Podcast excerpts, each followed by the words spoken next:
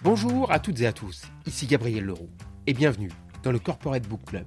Je suis très heureux de vous accueillir. Dans ce podcast, nous sélectionnons chaque semaine un livre qui nourrit la réflexion et permet de prendre du recul. Chaque semaine, nous proposons un entretien d'une vingtaine de minutes avec son auteur en espérant que cela vous donne des idées, satisfasse votre curiosité et enrichisse votre vie professionnelle.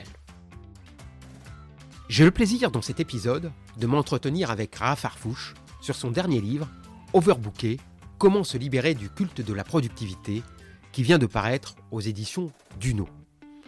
Anthropologue du numérique, consultante en stratégie digitale, Rafa Farfouche vient d'être nommée membre du Conseil national du numérique. Elle enseigne l'innovation et les business models émergents à Sciences Po Paris. Auteur à succès, ses précédents livres ont été des best-sellers aux États-Unis. Elle a également fait partie de l'équipe réseaux sociaux de Barack Obama en 2008. Son dernier livre, Overbooké, est une réflexion extrêmement complète et référencée sur les exigences professionnelles en matière de créativité et de productivité et sur leurs impacts psychologiques parfois dramatiques. Elle y déconstruit le culte de la performance, les idéologies de la productivité, l'émergence d'un storytelling très américain de l'hyperproductivité qui met en scène de grandes figures héroïques et qui associe la réussite à toujours plus de travail. L'enjeu de ce livre n'est pas de promouvoir une société de la paresse, mais une société où la créativité, le succès ou encore les carrières de chacun méritent d'être pensées en termes de qualité de travail et non simplement de quantité. C'est un livre qu'il faut absolument lire car il dévoile les ressorts tant collectifs qu'individuels technologiques comme culturelles qui agissent dans notre société en matière de travail et, devrions-nous dire, d'obsession du travail, et un livre qui esquisse également les interrogations d'un monde post-travail qui est en train d'émerger. Bonjour Raha Farfouche, merci de m'accorder cet entretien. Ma première question est à la fois personnelle et pas tant que ça. Dans votre livre, vous analysez le culte de la productivité avec une promesse celle de pouvoir s'en libérer. Or, pour s'en libérer, ne faut-il pas forcément faire l'expérience de burn-out ou de bore-out, d'état de fracture psychologique? Est-ce qu'on peut même vouloir s'en libérer tant qu'on n'a pas éprouvé ces états où l'on n'en peut plus? Et donc, au-delà de l'analyse tout à fait passionnante qu'il propose, votre livre peut-il aider à prévenir cette surcharge productive ou ne peut-il aider qu'à guérir ceux qui sont déjà dans un état de stress ou d'épuisement psychique en leur permettant de comprendre comment et pourquoi ils en sont arrivés là oui, Gabriel, c'est une excellente question. Et en fait, c'est exactement ce que je voulais faire avec ce livre. C'était de montrer aux gens qui sont partis, qui font partie d'un système. Et il y a des fois qu'ils sont même pas au courant. Donc, d'habitude, qu'est-ce qui se passe normalement, c'est que vous êtes absolument, je suis euh, absolument d'accord avec vous, c'est que vous avez un burn-out et, et puis vous réalisez qu'il y a quelque chose qui ne va pas. Et c'est seulement après ce point-là qu'on regarde en arrière et on fait l'analyse de pourquoi euh, cette burn-out est arrivée. Mais moi, je pense avec les travails, euh, le travail, les projets que j'ai fait avec beaucoup des créatifs, beaucoup des, des entreprises, je, je pense que, que si on est au courant, si on se rend compte des systèmes, des pensées, des idéologies, des croyances qui sont autour de nous, on serait beaucoup mieux préparé pour euh, prendre des décisions, pour réclamer notre créativité et en plus pour se libérer de cette culte de productivité.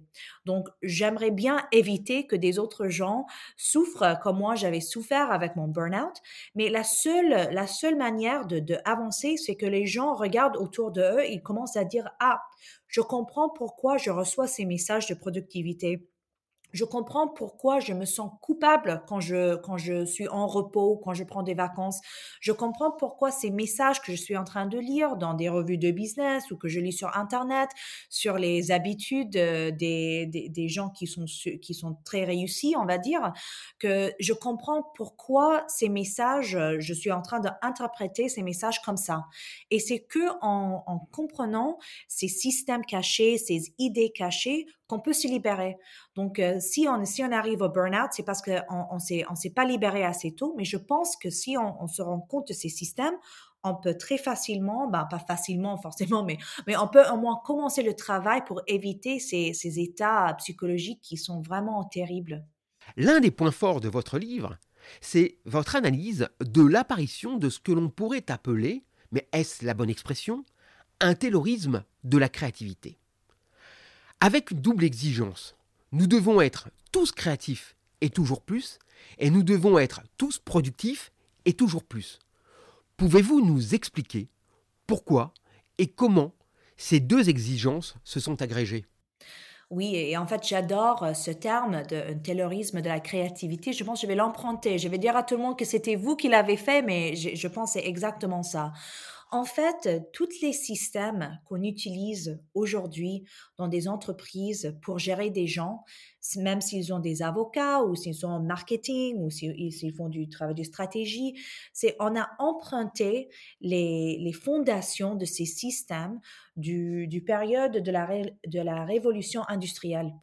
Donc, en fait, pendant cette période historique, on, gérait les gens en mesurant et on pouvait très euh, clairement mesurer leur effort et leur travail parce qu'ils étaient euh, en train de, construire des choses qu'on pouvait voir, des voitures, des chaises. Donc, c'était très facile de voir, OK, Gabriel, à la fin de, de, la journée de travail, vous avez bien construit les 20 chaises que vous étiez responsable. Donc, ça, c'était très facile de mesurer la créativité. Le problème, c'est que quand maintenant, nous, on a évolué notre économie dans une économie de travail de, de, connaissances, le knowledge work, on va dire, c'est que c'est beaucoup plus compliqué de mesurer les tâches de, travail, par exemple, d'un travailleur qui doit résoudre des problèmes, faire de la recherche, travailler avec des clients, qui doit réfléchir, qui doit trouver des solutions. Donc ça, c'est beaucoup plus difficile, mais quand même, les entreprises ont essayé d'appliquer les mêmes systèmes pour gérer les performances. Et c'est ça, qu'est-ce qui se passe C'est tout un coup, on a pris des tâches créatives qui sont par définition, euh, c'est pas possible de les mesurer en termes de, productivité comme on l'a fait avant, et on a appliqué des systèmes de productivité pour des tâches. Donc en fait, on a créé un, système, on a appliqué un, système qui n'était jamais fait pour mesurer le travail que nous on fait aujourd'hui. Et le résultat, c'est qu'en fait, dans plusieurs entreprises, pour beaucoup de personnes, ces systèmes ne marchent pas, ils sont incompatibles. Et c'est cette incompatibilité qui, euh, qui cause cette burn-out. Parce que le plus qu'on se lance dans ce système de productivité, le moins qu'on produit parce qu'en fait, on est beaucoup plus fatigué, on fait beaucoup plus d'erreurs et le travail n'est pas à un bon niveau de qualité. Se donner à fond dans plein de projets. Toujours avoir quelque chose à faire, ne jamais s'arrêter. C'est l'idéologie du hustle que vous mettez en lumière et que vous dénoncez. N'est-ce pas même presque plus qu'une idéologie, une sorte de nouvelle religion avec comme effet le fait de se sentir coupable quand on ne fait rien Cette notion de culpabilité, vous y faites plusieurs fois référence dans votre livre. Ben oui, vous, ben, je suis complètement d'accord. Je pense, moi, que la productivité, en fait, de travailler fort juste pour travailler fort. Je ne sais pas si, si j'ai bien traduit de l'anglais, mais c'est juste, c'est, euh, pas juste travailler fort pour, euh, pour, euh, compléter une tâche, une tâche, mais c'est juste travailler fort pour dire qu'on a, euh, qu'on a bien travaillé. Je pense que c'est en train de devenir un genre de religion parce qu'on devient obsédé par cette idée de, de, toujours être en action, de toujours en train de faire des choses. Et c'est parce que on a créé cette idée que je, que je discute dans le livre, cette idée du, du rêve américain qui est, qui est vraiment euh, devenu un rêve euh, global et ça existe en France, ça existe dans des variations dans chaque société. Cette idée que si on travaille très fort, on va réussir. Mais qu'est-ce que ça veut dire aussi? C'est que si on, ne réussit pas, si on pense qu'on peut, euh, si on pense qu'on n'est pas au niveau où on doit l'être, ben on, regarde, on regarde pas les systèmes socio-économiques, on regarde pas euh, les inégalités financières, on regarde pas toutes les choses, on dit ah c'est ma faute à moi. Donc ça devient notre faute de le fait qu'on ne réussit pas. Et parce que le marché reconnaît cette culpabilité, il nous offre que des systèmes. Donc, chaque fois que qu'on regarde les applications, les livres de productivité, des systèmes de gérer le inbox, ben tout ça, qu'est-ce que ça, qu'est-ce que c'est en train de nous dire? Ben, Gabriel, vous devez faire plus, vous devez faire plus. Et si je suis toujours en train de, de, de vous dire que, que, vous pouvez en faire plus, est-ce que c'est pas la même chose de vous dire aussi que je pense que vous faites pas assez? Donc, on a, on a internalisé cette idée qu'on doit toujours en train de, que pour réussir dans la vie, on doit toujours en train de, de faire, de travailler. Et quand on ne travaille pas, on regarde pas cette pause comme une, une, pause essentielle pour pouvoir gérer notre performance. On dit non, non, non, cette pause veut dire que je suis pas euh, investi, assez investi dans ma réussite. Donc c'est vraiment, vraiment bizarre, c'est tellement toxique de voir que les gens se culpabilisent parce qu'ils se disent, ah, si j'arrête, si je travaille pas sans arrêt, si je suis toujours en train de bosser, ça veut dire que je veux pas réussir, ça veut dire que je, que je, je suis pas, je suis pas capable de travailler très fort comme toutes les gens que je lis, toutes les histoires, les gens qui se lèvent à 4 heures le matin, les gens qui bossent 14 heures par jour, ben si je suis pas comme eux, ça veut dire que je vais faillir dans la vie. Et c'est ça qui te vient plutôt, cette idéologie qui est tellement puissante, qui, euh, qui ça, ça nous arrête de prendre des pauses, mais en plus, quand on essaie de prendre des pauses, ça nous, ça nous arrête de, de vraiment euh, profiter de, de cet moment de repos. Vous déconstruisez les mythes de la performance avec notamment une vraie réflexion sur le storytelling de la performance avec ses figures tutélaires, ses héros, voire ses super-héros. Un storytelling d'origine américaine et qui mêle à la fois une certaine vision technologique et des éléments de la culture New Age. Mais, et c'est peut-être l'un des passages que j'ai trouvé les plus inquiétants de votre livre, c'est quand vous montrez comment nous avons détourné une partie de notre constitution biologique pour favoriser nos comportements de recherche d'ultra-créativité et d'ultra-productivité. Jusqu'où cette obsession de ce que vous appelez le guerrier du travail peut-elle nous conduire? Jusqu'à quelle manipulation de nous-mêmes ben, Je pense que cette histoire, le problème, c'est que dans notre société, on, est, on adore la créativité. On pense que la créativité est exceptionnelle, c'est une, c'est une valeur, c'est quelque chose qu'on, qu'on pense est une très haute valeur dans la société. Mais quand on regarde comment on, on, comment on admire les gens qui sont créatifs, en fait, c'est toujours euh, en regardant s'ils travaillent fort ou pas. Donc, même si c'est Beyoncé ou Steve Jobs ou Elon Musk ou des autres gens, oui, ils sont très créatifs et on est admiratif de leur créativité, mais en fait, on toujours lit les articles et on lit les histoires qui disent, ben, regarde, de tel niveau, ils sont en train de travailler fort. Ils se lèvent, comme j'ai dit avant, à 4 heures le matin, ils travaillent 12 heures par jour. Donc, ces histoires nous, nous imposent sur nous-mêmes une standard, euh, une, une, définition de, du type de personne qui peut être, euh, qui peut réussir, qui peut avoir du succès. Et le problème, c'est comme on est obsédé par la productivité, nos, euh, les systèmes qu'on essaie de mettre en place pour chasser ces rêves, pour essayer de devenir comme nos héros de travail, devient de plus en plus extrême. Donc, des fois, même la langue, et en anglais, on, appelle ça vraiment extreme work, work warrior. Des fois, on vraiment parle du travail comme si on va euh, à guerre, si on, va aller euh, participer dans une guerre. C'est quelque chose qui est comme une bataille. Et même euh, en anglais, je ne sais pas si ça existe en français, mais en anglais, on a toujours ces mots grinding, hustling, killing. C'est toujours des mots assez violents. Et je trouve que en fait, le, cette guerre prend place dans nous-mêmes. Parce qu'en fait, qu'est-ce qu'on fait si on est en train de travailler contre nos systèmes et nos rythmes naturels? Et je pense que si on continue à faire ça, on va continuer à avoir des grands problèmes de burn-out globalement qui prend place, qui coûtent euh, l'économie euh, euh, des, millions d'euros, qui euh, mettent une puissance sur les systèmes de santé parce qu'il y a plein de problèmes de santé qui se développent. Et on continue à célébrer cette fait de, de sacrifier, de souffrir. Et quand quelqu'un dit, ah oui, ben, j'ai travaillé 18 heures pour réussir, on dit, ah c'est cool, c'est cool que vous avez fait ça. Donc si on continue à, si on continue à développer des systèmes dans ces, dans ces directions-là, je pense vraiment qu'on va continuer à avoir des problèmes de santé que les gens ne peuvent pas réussir en long terme. On va avoir euh, des, des, gens qui sont incapables parce que leur santé va leur éviter de pouvoir faire le, faire le travail. Est-ce que le problème de cette société de l'hyperactivité que vous décrivez ne tient pas dans ce paradoxe que vous énoncez, à savoir que pour être plus ou mieux productif, il faut accepter de travailler moins. Et pourquoi alors, quand on l'a compris, ne parvient-on pas à le mettre en pratique? C'est là, je crois, ce que vous dites dès le début de votre livre. Le problème n'est pas de savoir ce que l'on doit faire, mais pourquoi on ne le fait pas? Oui, en fait, c'est ça de ce qu'on parlait de ces systèmes.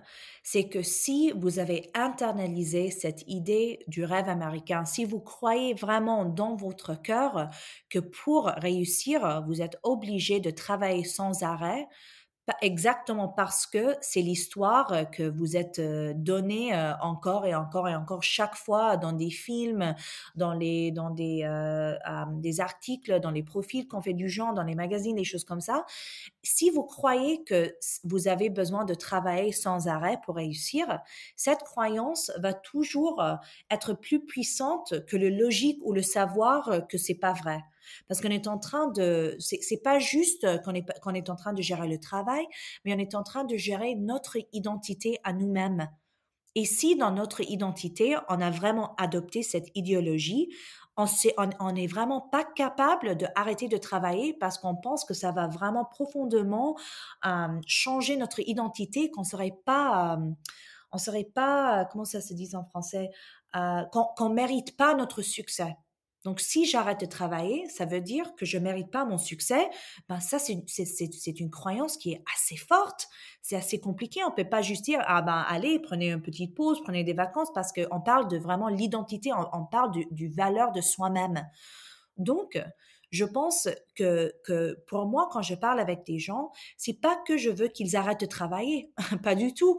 Euh, j'ai des ambitions, on est toutes ambitieuses, euh, on, veut, faire des grandes choses, on veut accomplir euh, des, grands projets, mais on doit réaliser que les systèmes qu'on est en train de mettre en place pour gérer notre propre performance ne, ce ne sont pas des systèmes qui nous aident. Donc, si vous allez travailler très fort, si vous allez faire vos, vos, vos maximum efforts, pourquoi pas le faire dans un système qui est, qui est créé pour vous, au lieu des systèmes qui ne marchent pas, qui, qui, qui travaillent contre euh, notre cerveau au, au niveau de la neurologie, et en plus qui nous causent des problèmes de santé. Donc, je pense que c'est très dur à dire à, des personnes, si vous voulez en réussir plus, vous devez en travailler moins, mais c'est exactement la réalité. C'est pourquoi dans mon livre, j'ai des questions qu'on doit se poser à nous-mêmes. C'est ça où est le point de départ. C'est que moi, je dois dire, OK, comment est-ce que moi j'ai lié mon identité au niveau de, de, de, si je travaille fort ou pas, du, du éthique du travail? Euh, qu'est-ce que je pense je dois faire pour réussir? Qui sont mes héros euh, dans le travail que, que, que j'admire, que je essaie de, de imiter, que j'essaie de, de faire les mêmes choses que. Et c'est que en, se demandant ces questions-là qu'on peut commencer à, à, à enlever ces systèmes et recommencer à créer nos propres manières de travailler. Dernière question qui peut paraître très bizarre. Maintenant, qu'est-ce qu'on fait? À vous lire, j'ai l'impression qu'on est individuellement et collectivement à un carrefour. Est-ce qu'on s'enfonce dans une sorte de gig économie à tous les niveaux, avec une obsession permanente et continuelle du travail et des petits jobs? Ou doit-on commencer, dès aujourd'hui, à envisager une société post-travail? Et, dans ce cas, à quoi pourrait-elle ressembler? C'est tellement une bonne question. Et moi, je me demandais ça. Ben, déjà, la première étape, c'est de vraiment commencer à réfléchir comme individu, comme entreprise, comme société.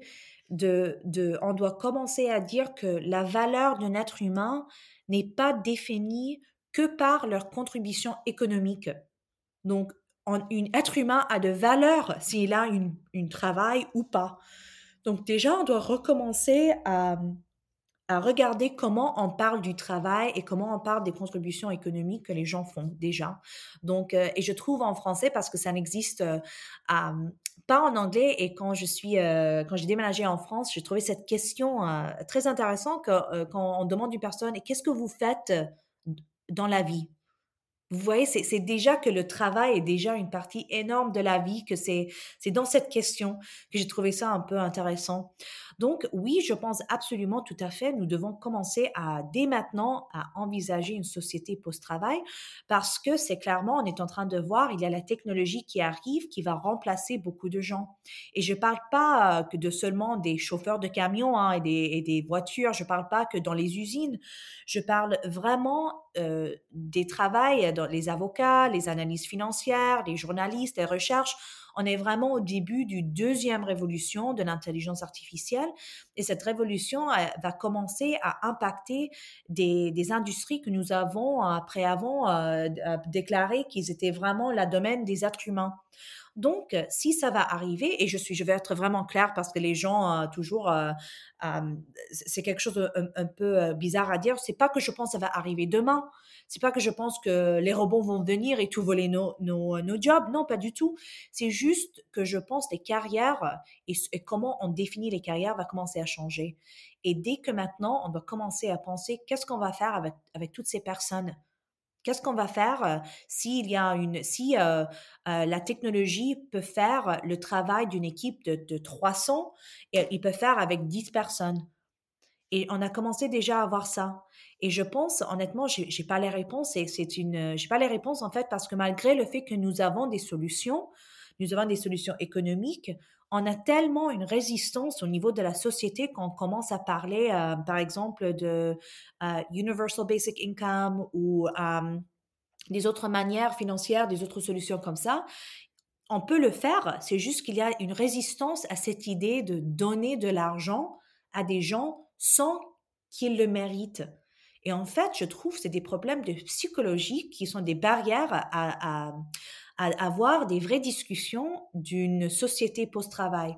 Si on peut même pas en parler, si même les débats deviennent tellement, euh, euh, tellement euh, combatifs, je vais dire, donc, comment est-ce qu'on va trouver les solutions si on peut même pas mettre, mettre si, on n'est même pas d'accord qu'on doit commencer à avoir des discussions? Il y a des gens qui disent non, jamais, on va jamais faire ça.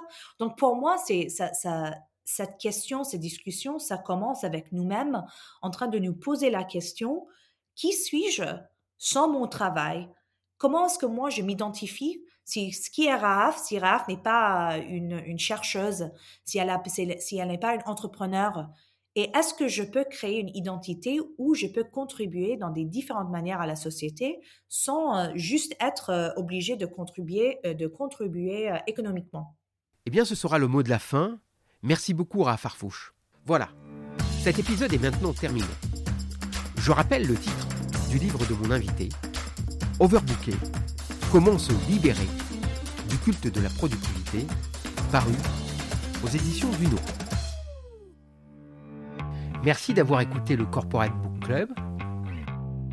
Si le podcast vous a plu, n'hésitez pas à laisser une note 5 étoiles ou un commentaire et à le partager autour de vous. A bientôt pour un prochain épisode.